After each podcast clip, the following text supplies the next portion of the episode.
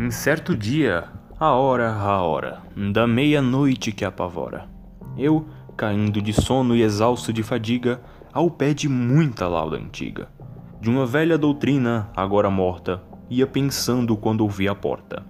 No meu quarto um soar devagarinho, e disse essas palavras tais. É alguém que me bate a porta de mansinho. Há de ser isso, e nada mais. Ah, bem me lembro, bem me lembro. Era no glacial dezembro.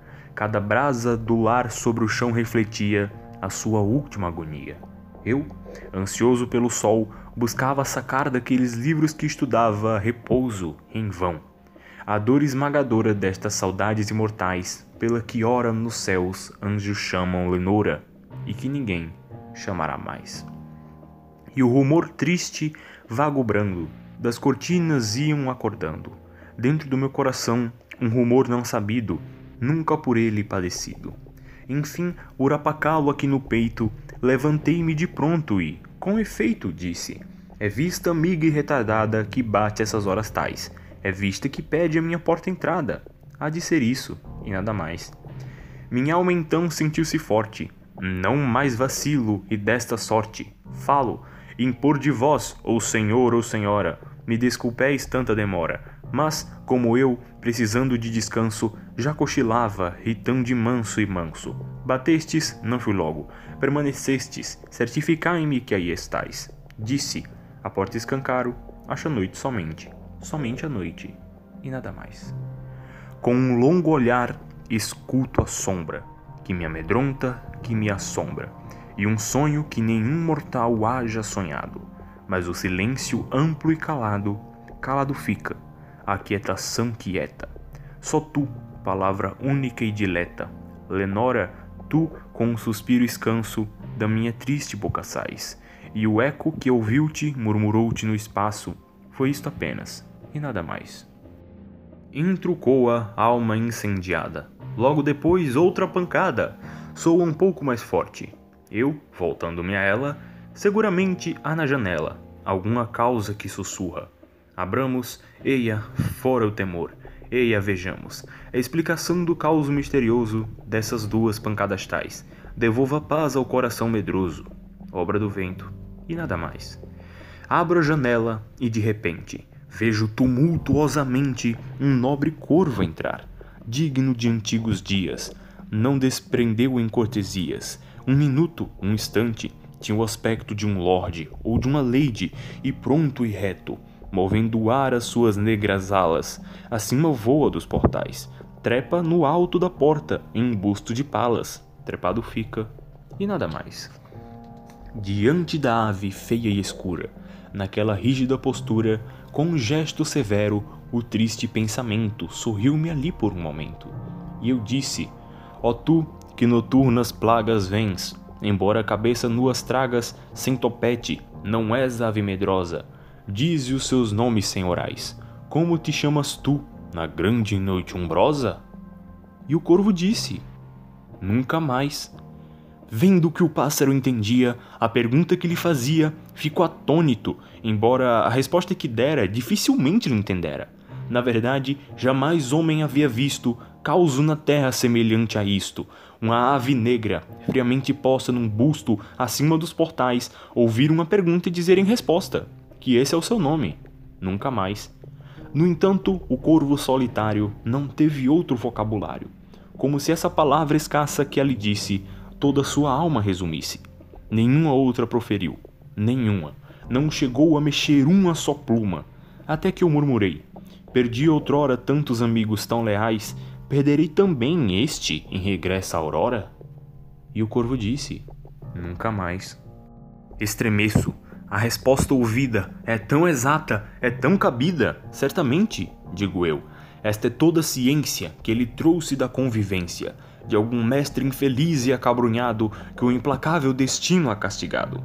Tão tenas, tão sem pausa nem fadiga, que dos seus contos usuais só lhe ficou na amarga e última cantiga esse estribilho nunca mais. Segunda vez, neste momento, sorriu-me o triste pensamento. Vou sentar-me de frente ao corvo magro e rudo, e mergulhar no veludo da poltrona que eu mesma lhe trouxera. Achar procura lubre quimera, a alma, o sentido, o pávido segredo daquelas sílabas fatais. Entender o que quis dizer a ave do medo, grasnando a frase. Nunca mais. Assim posto, devaneado, meditando conjeituado. Não lhe falava mais, mas se lhe não falava, senti o olhar que me abrasava. Conjeituado fui, tranquilo a gosto, com a cabeça no macio encosto, onde os raios da lâmpada caíam, onde as tranças angelicais de outra cabeça outrora ali se despaziam, e agora não se espazem mais.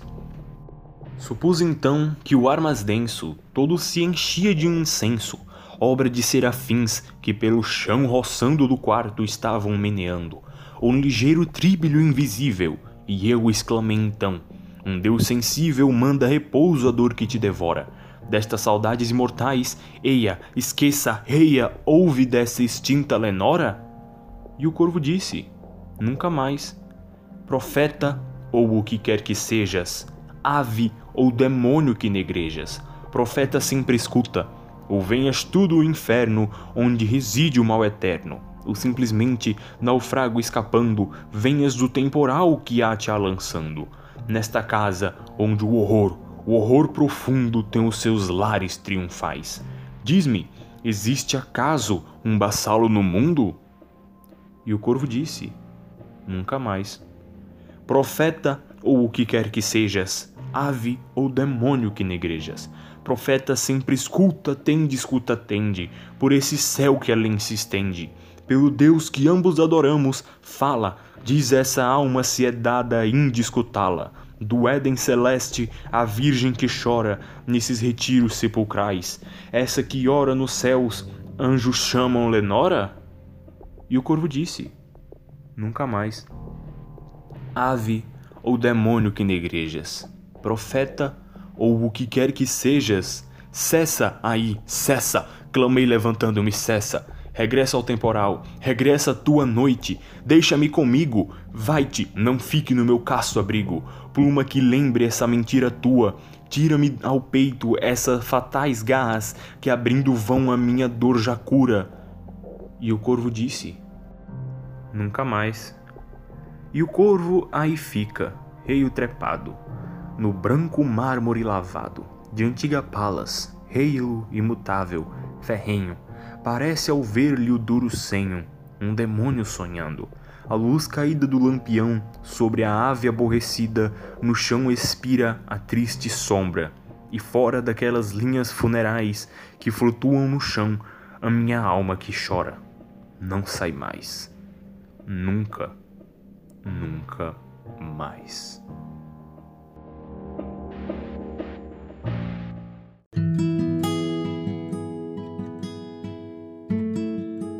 O poema que vocês acabaram de ouvir se chama O Corvo e foi escrito por Edgar Allan Poe em 1845. A tradução foi feita por Machado de Assis. Caso você não saiba, pode-se dizer que o Poe é o criador do gênero terror, e se ele não foi o criador, ele é uma das pessoas mais importantes para a fundamentação desse gênero. E fora isso, ele só é um dos tios mais importantes da história da literatura. Bem, esse programa é um oferecimento meros menestréis. Eu sou o trovador, mais uma vez sem o bardo, e esse é o Cena a Cena. E hoje nós vamos conversar sobre Edgar Allan Poe. Bora lá.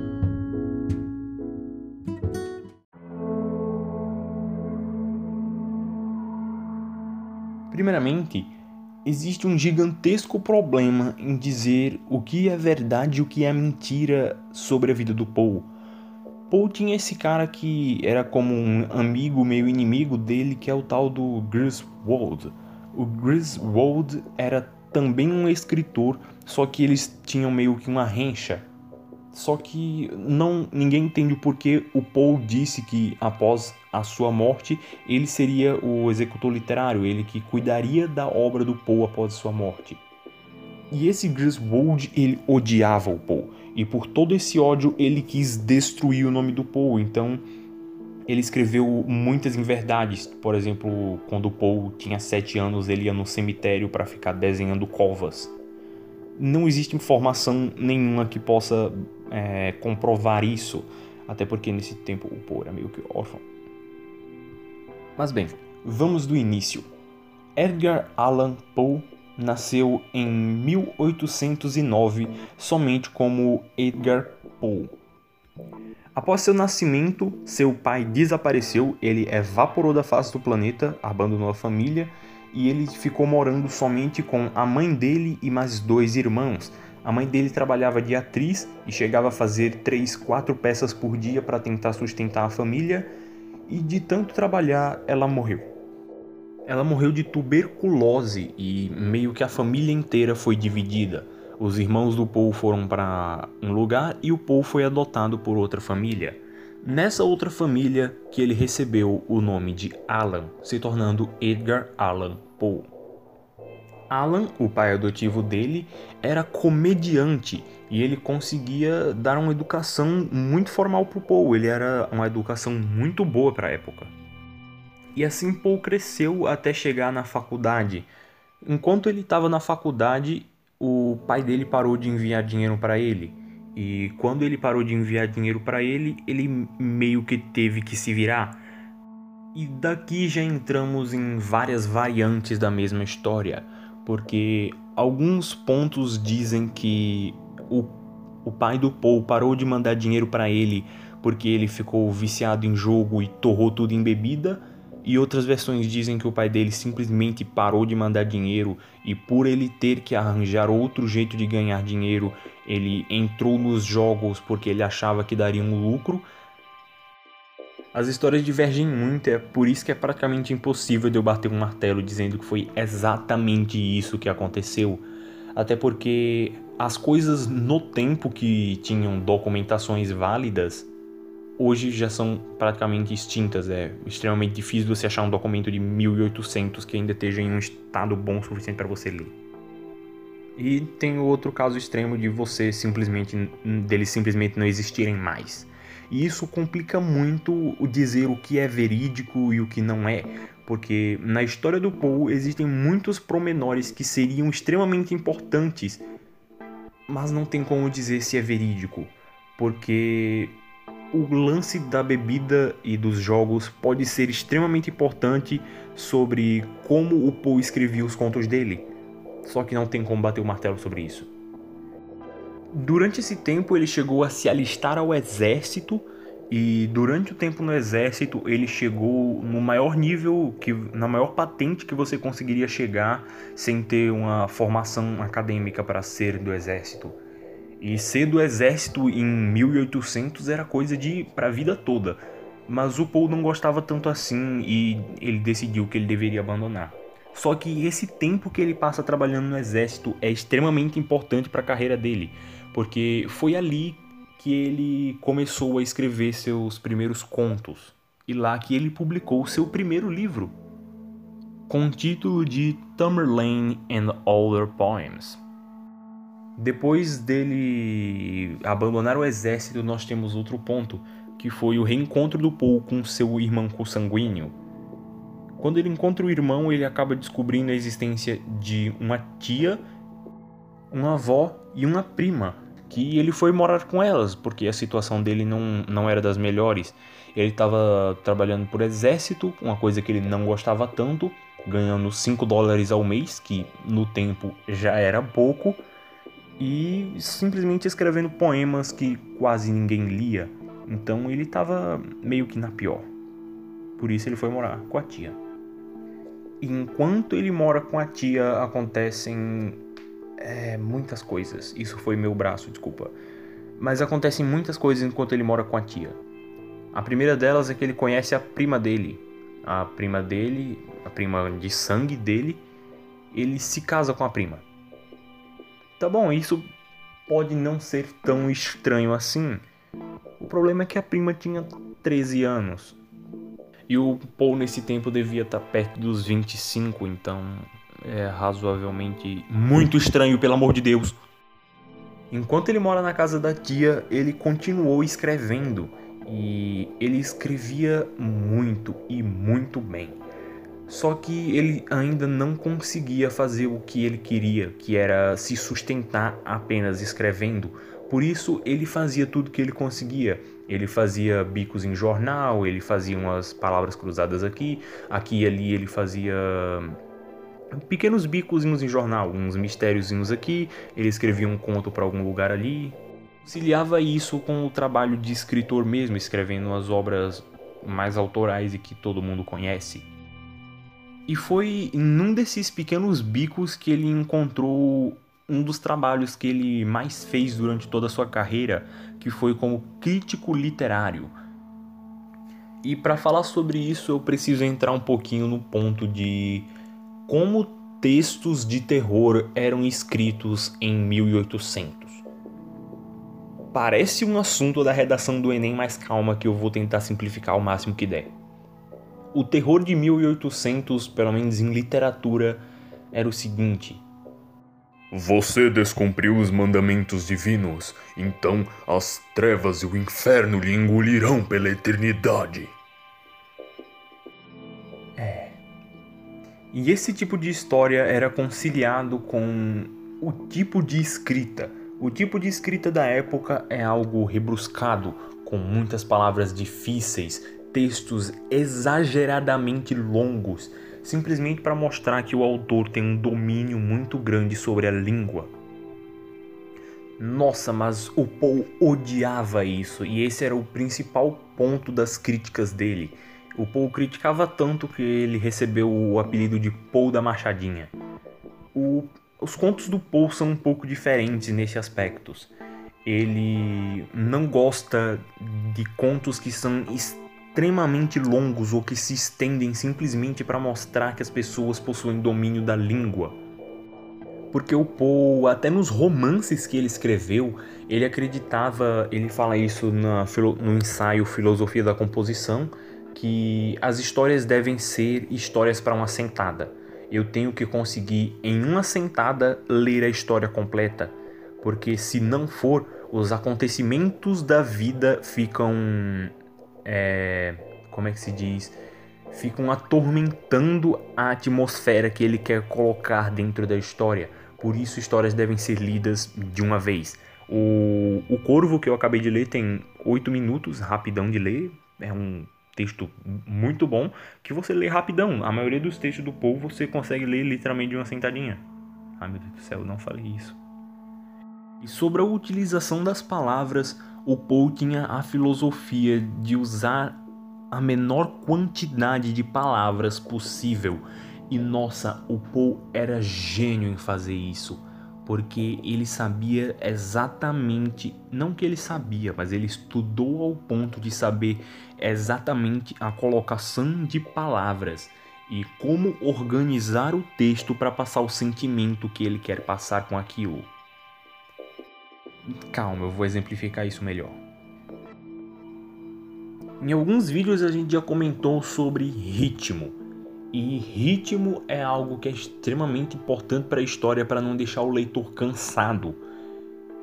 E se tem uma coisa que o Alan sabe fazer é brincar com o ritmo e com as palavras. Porque com o ritmo e as palavras ele consegue passar sentimentos que vão além do cansaço ou além de euforia e essas coisas. Porque, dando um exemplo, faz mais sentido.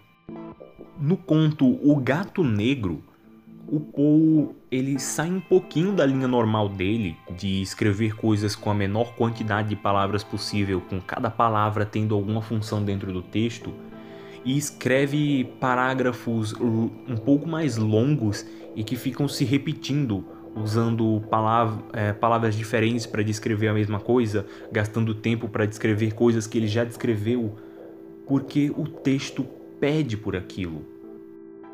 Caso você não saiba, o Gato Negro narra a vida de um homem que bebe muito, ele é extremamente viciado em álcool e quando ele bebe, ele faz merda, ele faz coisas horríveis, ele dá exemplo de animal porque a gente tem uma empatia extremamente forte com animais.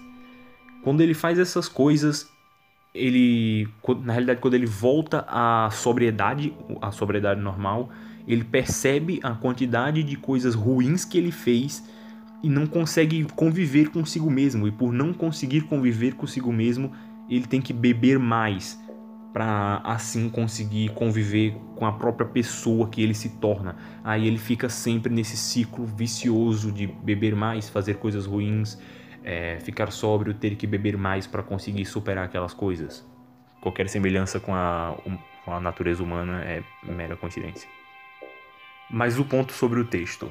Durante o texto, ele coloca parágrafos longos porque o cara tá bêbado ele tem dificuldade para compreender coisas, ele atropela, ele explica coisas muitas vezes, ele passa o sentimento de de ser difícil de entender uma situação, de é complicado estar ali porque ele está bêbado, é, ele está tonto, é complicado de expressar ideias. Por isso o texto fica dando voltas nele mesmo. Ele tem parágrafos longos que se repetem, que usam palavras complicadas, que vai fora da linha normal do Poe. Mas em comparação, ele tem outros textos que fazem coisas diferentes. Por exemplo, o. Deixa eu ver o nome. Poço do Pêndulo. No Poço do Pêndulo, pelo menos no original em inglês, você consegue perceber com o ritmo dos parágrafos o balanço do pêndulo. Caso você não saiba, o balanço do pêndulo é sobre uma pessoa que acordou amarrada embaixo de um pêndulo. O pêndulo fica balançando sobre ele e toda vez que o pêndulo balança, ele fica um pouco mais baixo, chegando cada vez mais perto de fatiar ela no meio. E durante os parágrafos, você no inglês, você sente o balanço do pêndulo. Ele faz parágrafos curtos e explicativos que você deu para entender já, Otaviano. E por isso que a obra do Poe sofre um pouco com traduções, porque na tradução você acaba perdendo muita coisa.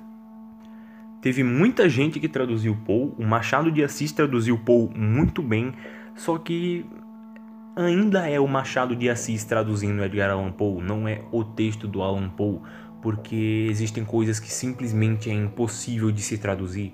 Por isso que todo mundo recomenda que, se você tem a capacidade para isso, leia no original.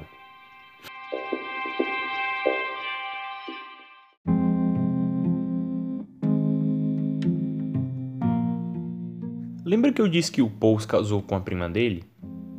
Bem, ela também morreu e também morreu de pneumonia, igual a mãe dele. E esse, essas constantes perdas têm muita influência sobre o que a obra do Poe faz, porque ele tem diversos, diversos poemas e contos inteiros sobre uma bela mulher que é assombrada pela morte, ou uma bela mulher morta, mas que continua com uma beleza infindável. E isso leva a um lado mais horroroso da obra do Poe, horroroso ou horrendo, porque enquanto o horror da época era um horror cristão com nossa, você vai para o inferno e eu vim te buscar, o Poe não. O horror dos contos do Poe são as pessoas, porque se existe algo que é realmente assustador no mundo, são os seres humanos. Fantasmas não lhe fazem nada, mas seres humanos têm a capacidade de lhes esguelar com a faca. E é isso que o Poe narra. São sobre os sentimentos humanos e sobre todo o a maldade que existe no coração do homem. Voltando no Gato Negro, o Gato Negro é sobre um homem que bebe e não consegue lidar com ele mesmo, por isso ele bebe mais. E a cada vez que ele bebe, ele faz mais coisas ruins, mais coisas ruins e ele fica culpando coisas, pessoas que não são ele. Ele diz que o gato é uma bruxa. Nossa, essa fungada deixou todo mundo de fone surdo. Desculpa. O Paul viveu na margem do que do que era sentir o mal da humanidade. Ele era órfão, ele foi abandonado pelo pai, a mãe dele morreu, o pai adotivo dele não se importava com ele. Ele viveu sempre na pobreza, tendo de fazer de tudo para conseguir o que ele queria.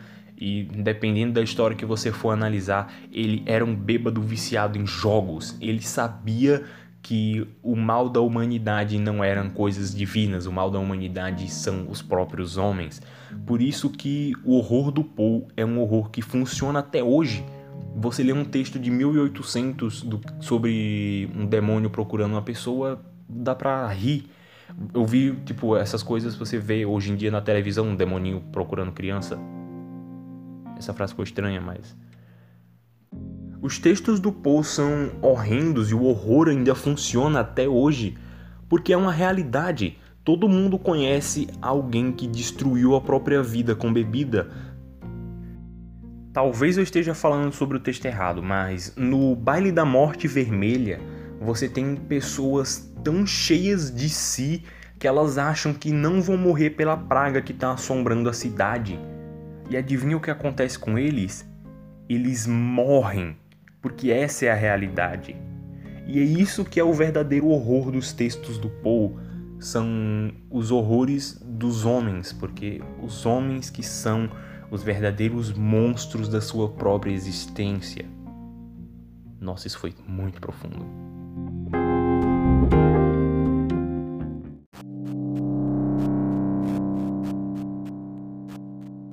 A morte do Poe é um enigma até hoje principalmente por conta de registros, é, registros médicos daquela época serem bastante imprecisos e praticamente não existirem mais. O Poe, em setembro de 1849, no final de setembro, ele simplesmente desapareceu. E ele reapareceu no início de outubro, jogado numa rua com roupas que não eram dele, totalmente bêbado e provavelmente tinha fumado alguma coisa é, no mesmo instante levaram ele para o hospital e ele morreu lá. Ninguém sabe exatamente o que aconteceu com o Paul ou porque ele estava naquele lugar com roupas que não eram dele. Ou até do que exatamente ele morreu. Ele morreu de embriaguez? Ele morreu porque ele tinha coisas no corpo dele? Nada é muito bem explicado e os registros médicos não existem mais, é 1850. E você lembra do Griswold, o cara que eu comentei lá no início, que era o executor literário do Poe? Bem, o Poe teve ele era razoavelmente famoso em vida. Ele era famoso o suficiente para ser o primeiro escritor da história dos Estados Unidos a conseguir viver com viver de escrever. O Poe conseguia se sustentar apenas escrevendo. E isso foi um grande marco para a história, porque antes do Poe não existia nenhum escritor que consegui... todos os escritores antes do Poe, pelo menos com registro, eles escreviam, mas faziam alguma coisa também. O Poe não, ele vivia de escrever, e isso era um incentivo gigantesco, porque meio que se você não escreve, você morre. Mas bem, o sucesso de Poe realmente aconteceu depois de sua morte porque o Griswold, que foi o responsável pela obra literária do Poe, como eu disse lá no início, ele odiava o Poe. E todo esse ódio sobre a obra do Poe, todo esse ódio sobre o Poe, ele tentou colocar sobre a obra dele. E como ele poderia fazer isso? Destruindo o nome que o Poe teve em vida então, ele falsificou milhares de cartas do Poe admitindo que ele fazia coisas terríveis. Ele escreveu biografias sobre o Poe, é, dizendo, descrevendo como ele não era uma pessoa boa, que ele era anti-religioso, esse tipo de coisa. Ele queria realmente destruir o nome do Poe. Ele dizia que ele era satanista, que ele fazia tais coisas, que ele cometia assassinatos. E isso somente fez com que a obra do Poe fosse um pouco mais apreciada. É, talvez apreciado não seja a palavra, mas a obra do Poe começou a ser mais vista porque ela deixou de ser, nossa, esses daqui são os textos do carinha que mora na rua de trás e escreveu e viraram, nossa, esse aqui é um texto de um cara antirreligioso que assassinou o próprio pai. E isso claramente fazia o hype sobre os textos do Poe subir. O que acabou fazendo com que ele ficasse mais famoso. Então, obrigado, Griswold. Por mais que você tenha destruído todas as fontes históricas e não tenha como saber exatamente como foi a vida do Paul, você complicou um pouco sobre esse podcast, mas você também talvez tenha tornado ele possível. Então, obrigado e vai tomar no cu ao mesmo tempo? Eu não sei. Mas bem, o Paul, como eu também disse no início, foi um dos escritores mais importantes para toda a história da literatura porque além de consolidar muitos gêneros, ele mudou a cabeça de todas as pessoas daquela época. Para você ter ideia, ele influenciou não só o terror, mas os romances policiais e a ficção científica. O cara era um gênio em tudo que ele tocava. Para vocês terem ideia, é, o Sherlock Holmes foi o primeiro é, grande detetive da história, não foi? Texto de detetive? Não, o primeiro foi Dupin.